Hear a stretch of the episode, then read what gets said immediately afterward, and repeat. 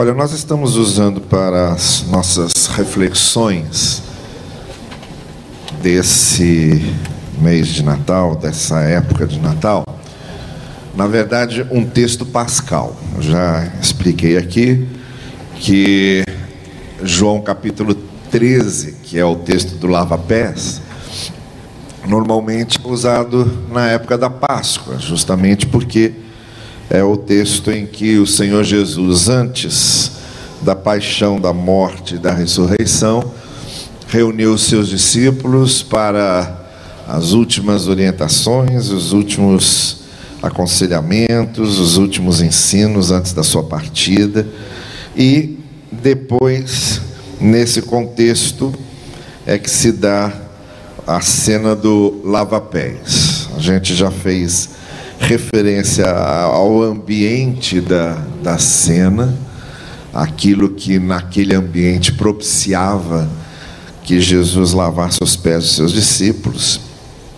E também já fizemos referência à, à menção que é feita é, naquele ambiente de tanto amor e serviço, a menção que é feita ao propósito de Judas, não é? Eu havia dito na ocasião que nós estamos tentando ver aqui quais são os, os elementos que nos fazem, nos levam a lavarmos os pés uns dos outros, como o Senhor Jesus fez. Obviamente, não de forma literal, é claro que não se exige literalmente que aconteça isso, mas é claro que esse gesto de Jesus tinha um símbolo central na sua mensagem, e eu considero que essa cena do lava-pés seja a mais ilustrativa, mais clara, a mais objetiva, a mais direta, a mais uh, contundente daquilo que Jesus queria para os seus discípulos. E da maneira como ele gostaria que nós o servíssemos, servíssemos ao reino e servíssemos uns aos outros. É, não, entretanto, garante que algumas coisas não deem certo. A presença de Judas e do intento de Judas ali era um símbolo disso, muito forte. Que apesar de todas as iniciativas de Cristo, apesar da comunhão dos apóstolos, apesar de todo o ambiente criado, ainda lá havia a contradição do, do espírito do serviço, a contradição da iniciativa amorosa, a contradição do bom ambiente que o próprio Senhor Jesus havia criado ali. O que significa que nesse mundo, mesmo quando nós eh, nos dispomos firmemente a servirmos e a lavarmos os pés uns dos outros, não significa que tudo saia como queremos, nem significa que os resultados sejam exatamente como esperamos. Ah, o resultado do que foi Judas no corpo apostólico foi um resultado irrecuperável. Ah, não foi como Pedro, por exemplo. Pedro ainda teve como ser restaurado da traição que ele também cometeu. Mas Judas não. Então, ah, lavar os pés uns dos outros, mesmo no ambiente do amor, mesmo no ambiente é, da submissão à vontade divina, mesmo no ambiente da inspiração ao serviço do reino, leva-nos também a é, termos de conviver com os elementos contraditórios do reino, é, antagonistas ao reino. Não é uma blindagem às vezes nós lidamos sim com os sentimentos de frustração, de fracasso, de perda. E o, a disposição de lavarmos os pés uns dos outros é, é parte do nosso serviço ao Senhor, mas não é a, a garantia de que todas as coisas sairão como nós planejamos. Muitas vezes, mesmo lavando os pés uns dos outros e servindo ao Senhor, nós nos sentimos frustrados e fracassados em algumas coisas e perdemos algumas outras tantas. Isso faz parte do, do processo. Hoje eu quero é, fazer a leitura de mais um trecho, agora uh, esse que avança do versículo 3 até o versículo 5, e que diz assim: Jesus sabia que o Pai havia colocado todas as coisas debaixo do seu poder, e que viera de Deus, e estava voltando para Deus. Assim, levantou-se da mesa, tirou a sua capa, colocou uma toalha em volta da cintura. Depois disso, derramou água numa bacia e começou a lavar os pés dos seus discípulos, enxugando-os com a toalha que estava na sua cintura.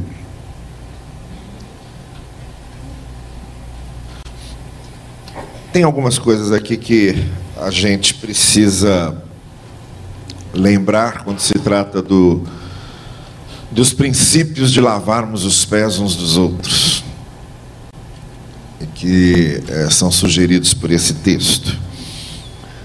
A primeira coisa é o conceito de poder. O texto está dizendo que naquela hora em que Jesus estava com seus discípulos, já estava definido que Deus colocara todas as coisas debaixo do seu poder. Isto é, apesar da sua forma humana e limitada, apesar de estar caminhando para a cruz e para a morte, apesar de estar sendo traído por Judas, apesar de estar se curvando para lavar os pés dos discípulos, de João que ninguém se enganasse. Ali estava aquele a quem o Senhor submetera todo o poder, Senhor do universo, a grande razão de tudo o que estava acontecendo. Todo o poder estava concedido a ele. Ele possuía autoridade sobre todas as coisas, inclusive a autoridade sobre o mal nada escaparia do seu controle.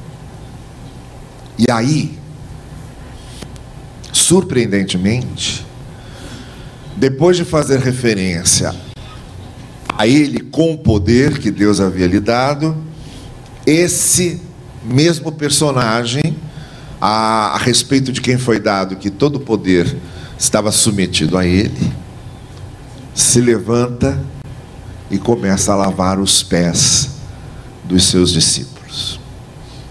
E é aqui que eu gostaria de abrir um parênteses de consideração, até especialmente pelo momento estranho que vivemos no âmbito evangélico hoje. Fica muito claro, nessa e em outras passagens, que a referência de Deus dando poder a Cristo. É um conceito completamente diferente que nós fazemos de poder.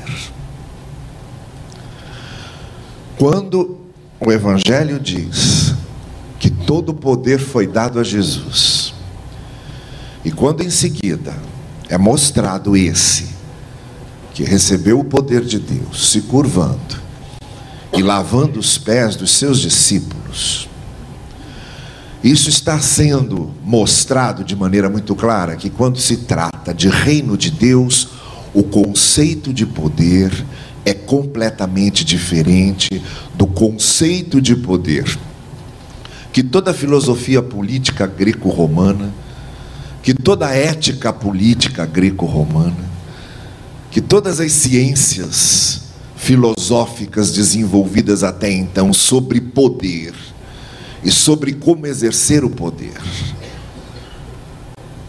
estavam sendo desacreditadas para mostrar que o poder no contexto do reino de Deus é totalmente diferente do poder no contexto do reino dos homens. E isso é fundamental, por quê? Quando nós olhamos no Evangelho que o poder no reino de Deus significa servir voluntariamente uns aos outros.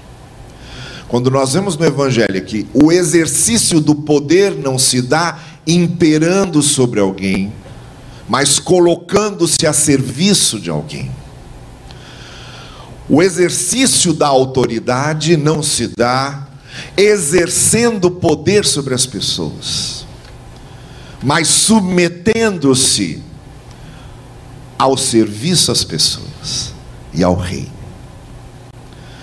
Nós encontramos aqui uma definição de poder completamente diferente.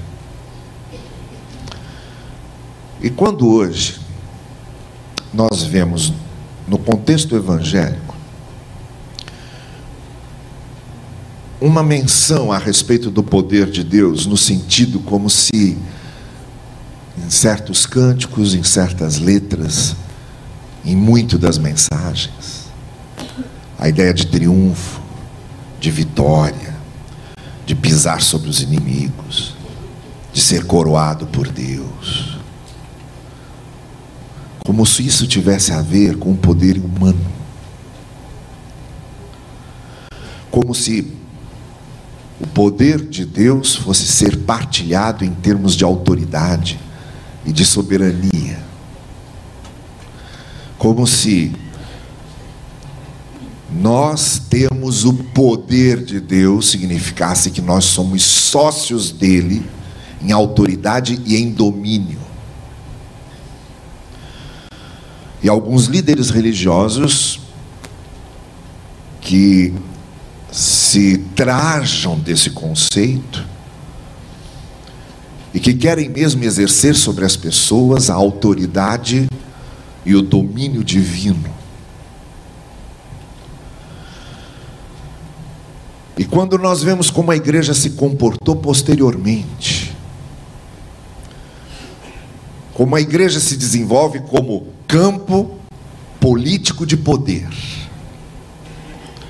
em que durante toda a Idade Média, os bispos, o clero, os sacerdotes, os arcebispos, se transformaram em homens poderosos, de exercício político. E quando a gente percebe como a igreja foi se tornando a parceira política dos governantes. E quando a gente descobre que a fé cristã chega aqui, por exemplo, na América, e durante todo o tempo de colonização, como a espada da cruz, e que os catequizadores os evangelizadores nada mais eram do que parceiros políticos dos que dominavam. E como a igreja se tornou a espada espiritual da espada temporal. E como o clero se torna poderoso e rico.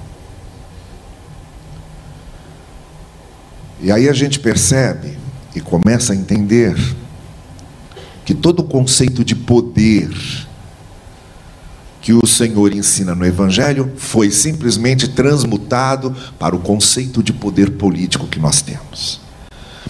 Exercer poder é exercer domínio. Quando, na verdade, no Evangelho, o exercício do poder é o serviço. O exercício do poder é lavar os pés uns dos outros. Quando o texto diz: todo o poder foi colocado debaixo dos seus pés, o texto mostra esse poderoso se curvando e lavando os pés dos seus discípulos. Então o conceito de poder muda. E eu acredito piamente que porque nós herdamos um conceito de poder medieval, um conceito de poder da igreja medieval. De certa forma, o protestantismo sai da Igreja Católica carregando esses conceitos de poder também. Em que nós começamos a achar que devemos dominar e somos sócios de Deus em poder e autoridade, quando na verdade o ensino do Evangelho é que nos submetamos e sirvamos uns aos outros como expressão maior e mais clara do Evangelho de Jesus.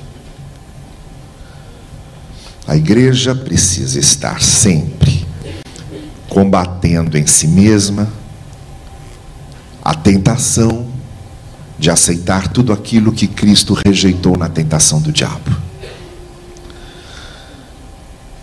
Porque, como lembrou Dostoiévski num diálogo dos irmãos Karamazov, a igreja aceitou tudo aquilo que o diabo rejeitou na tentação.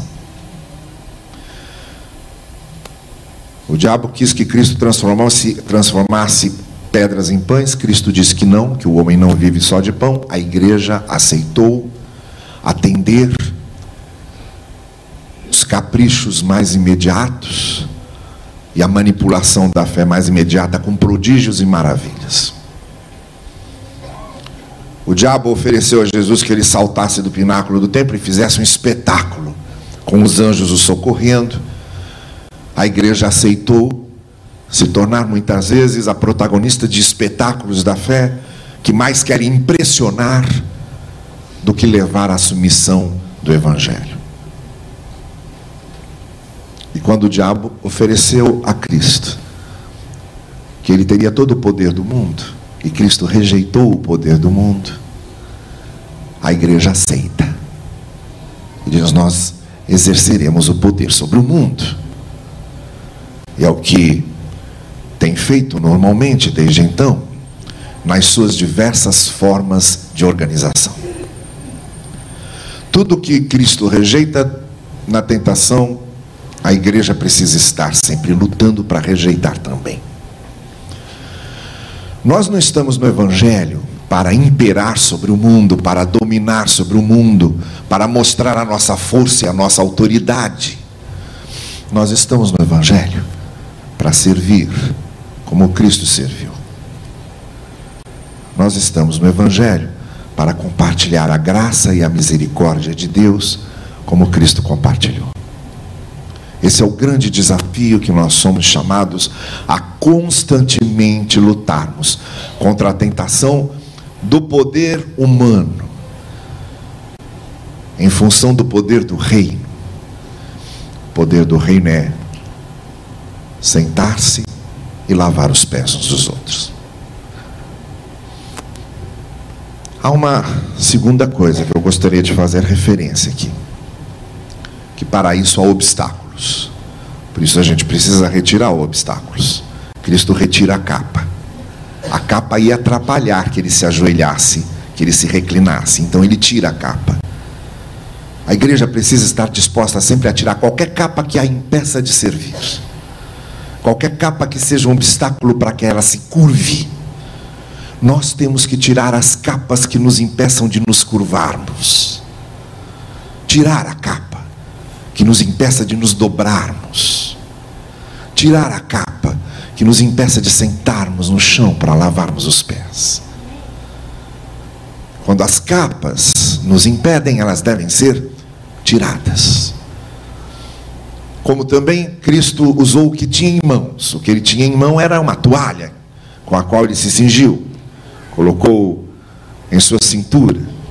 Ao mesmo tempo em que nos livramos das capas que nos impedem de nos ajoelharmos, de nos curvarmos, de nos dobrarmos, nós devemos usar as ferramentas, os instrumentos que temos nas nossas mãos, como as toalhas que nos ajudam a fazer o nosso serviço. Há muita coisa que podemos usar para lavar os pés uns dos outros, muita coisa. Agora, esse mês, por exemplo, estão indo nos hospitais, estão indo nas casas de recuperação. Há pouco tempo atrás, o pessoal renovou ali a, a, os internatos da casa de recuperação lá das mulheres, o pessoal que faz o discipulado lá. Os nossos jovens aqui renovaram o parquinho, reformaram o parquinho dessa escola municipal, que aliás terá a formatura deles aqui na terça de manhã. Faremos a formatura dos alunos da escola aqui Honduras, aqui na nossa igreja. Uma parceria muito agradável que estamos fazendo com, com a escola Honduras. São as maneiras que a gente tem de lavar os pés uns dos outros. A gente precisa abrir os olhos e descobrir quais são as nossas toalhas. Quais são as nossas toalhas para nós colocarmos nas nossas cinturas e usarmos. E finalmente, e agora para concluir, o texto fala que Jesus lavou e enxugou. Fez o serviço completo. Começou e acabou.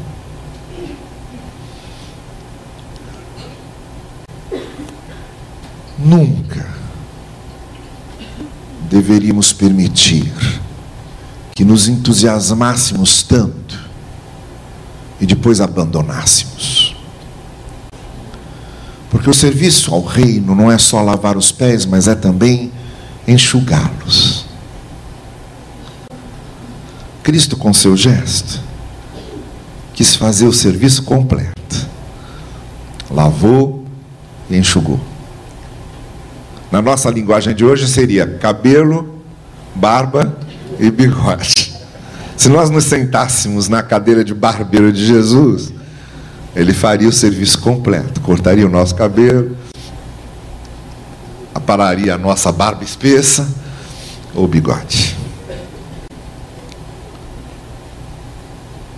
Porque Jesus nos ensina que quando a gente lança a mão de algum serviço ao seu reino, devemos levá-lo até o fim, devemos completá-lo.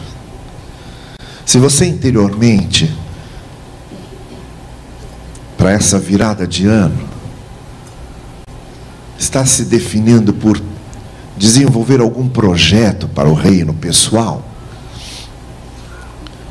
comece e continue. Continue e termine. Lave e enxugue. Quando nos propomos a ser persistentes, continuadores,